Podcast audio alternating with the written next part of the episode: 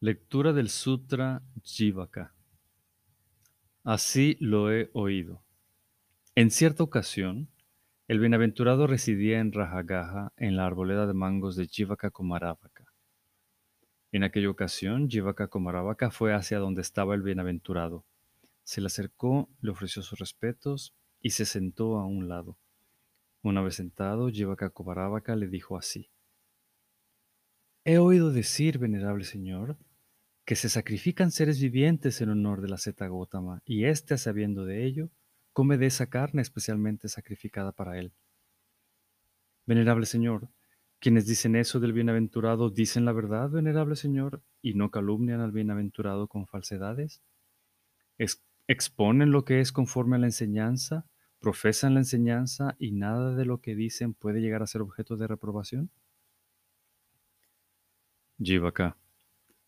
Los que dicen, se sacrifican seres vivientes en honor de la Zeta Gotama, y éste, a sabiendas de ello, come de esa carne especialmente sacrificada para él, no dicen la verdad, sino que me calumnian con falsedades infundadas.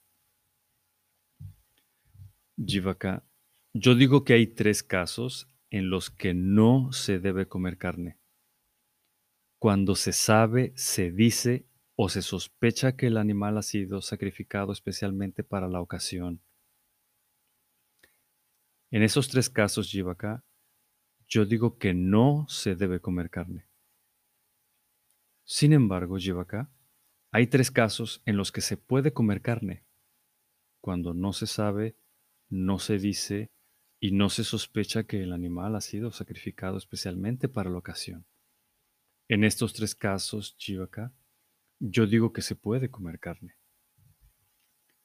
He aquí, Jivaka, que un monje depende para vivir de algún pueblo o ciudad. Vive con la mente llena de benevolencia y la irradia hacia el primero de los puntos cardinales, lo mismo hacia el segundo, lo mismo hacia el tercero, y lo mismo hacia el cuarto, arriba, abajo y todo alrededor, por todas partes, y a todos como a sí mismo viva irradiando todo el mundo con la mente llena de benevolencia, magnánima, elevada, inconmensurable, sin odio ni malevolencia. Entonces, si un cabeza de familia o el hijo de un cabeza de familia se dirige a él para invitarle a comer al día siguiente, si así lo desea, el monje consiente. Al terminar la noche, ya de mañana se viste y tomando el cuenco y el manto va a la casa del cabeza de familia o a la del hijo del cabeza de familia. Llegado allí, se sienta en el asiento que le han preparado y el cabeza de familia o el hijo de cabeza de familia le dan bien de comer y le sirven. El monje no piensa, qué bien que el cabeza de familia o el hijo de cabeza de familia me dan bien de comer y me sirven. Ojalá que lo vuelvan a hacer en el futuro. Así no piensa. Come la comida que le ofrecen sin atarse, obsesionarse ni dejarse cautivar por ella, viendo su peligro y sabiendo cómo salir de él. ¿Qué te parece, Jivaka? ¿Lo que piensa ese monje en esa ocasión redunda en su propio mal, en el mal de otro o en el mal de ambos? No, venerable señor. Jivaka ¿No se alimenta intachablemente el monje en esa ocasión? Sí, venerable señor. He oído decir, venerable señor, que Brahma mora en la benevolencia. Venerable señor, el, bienaventurado es testigo manifiesto de ello porque él también mora en la benevolencia. Jivaka, el bienaventurado ha renunciado a la pasión, al odio y a la ofuscación que pueden ser la causa de malevolencia las ha arrancado de raíz y las ha dejado como el tronco de una palmera que una vez cortado ya no puede volver a brotar ni a crecer de nuevo. Si este es el sentido de tu afirmación, Jivaka, entonces puedes hacerla. Venerable Señor, ese es exactamente el sentido de mi afirmación. He aquí, Jivaka, que un monje depende para vivir de algún pueblo o ciudad.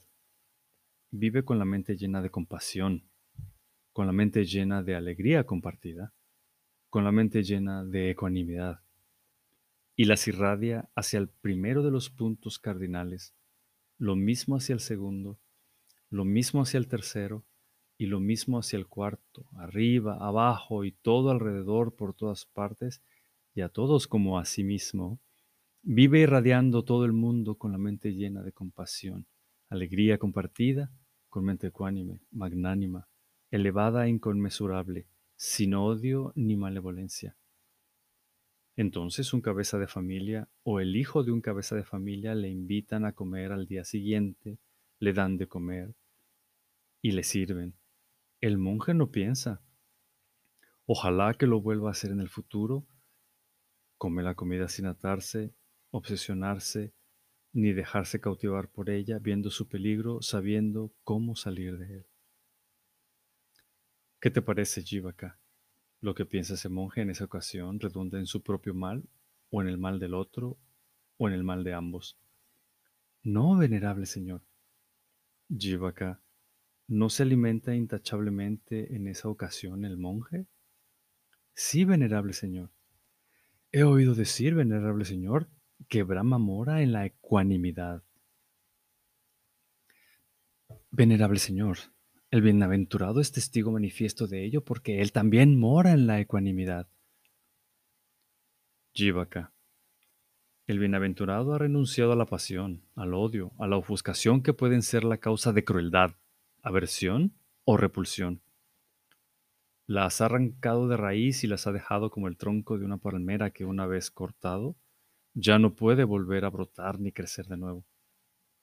Si este es el sentido de tu afirmación, Jivaka, entonces puedes hacerla. Venerable Señor, ese es exactamente el sentido de mi afirmación. De modo, Jivaka, que si alguien sacrifica un ser viviente para el bienaventurado o para alguno de sus discípulos, genera mucho mal en cinco sentidos. En primer lugar, genera mucho mal cuando dice, ve y tráeme tal ser viviente. En segundo lugar, genera mucho mal cuando dicho ser viviente sufre y se aflige cuando atándole a un cabestro al cuello le llevan al sacrificio.